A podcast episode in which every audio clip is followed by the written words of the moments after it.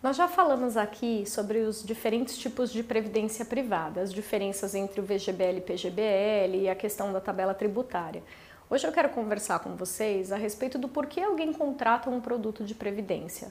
Não necessariamente isso é para complementar a aposentadoria, tanto que não existe relação com o fato de estar aposentado e poder sacar o dinheiro da previdência privada.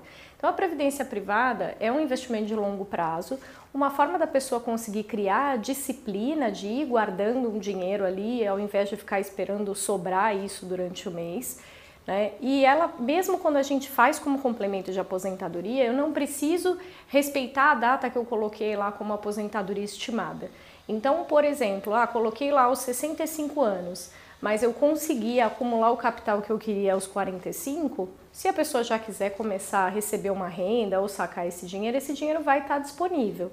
Né? A previdência ela pode ser usada para qualquer tipo de projeto para uma viagem, para trocar de carro, para trocar de casa. Existe também a possibilidade de fazer a previdência infantil, que é pensando em já ir guardando para uma criança desde pequena para pagar, por exemplo, lá na frente a universidade, abrir um consultório.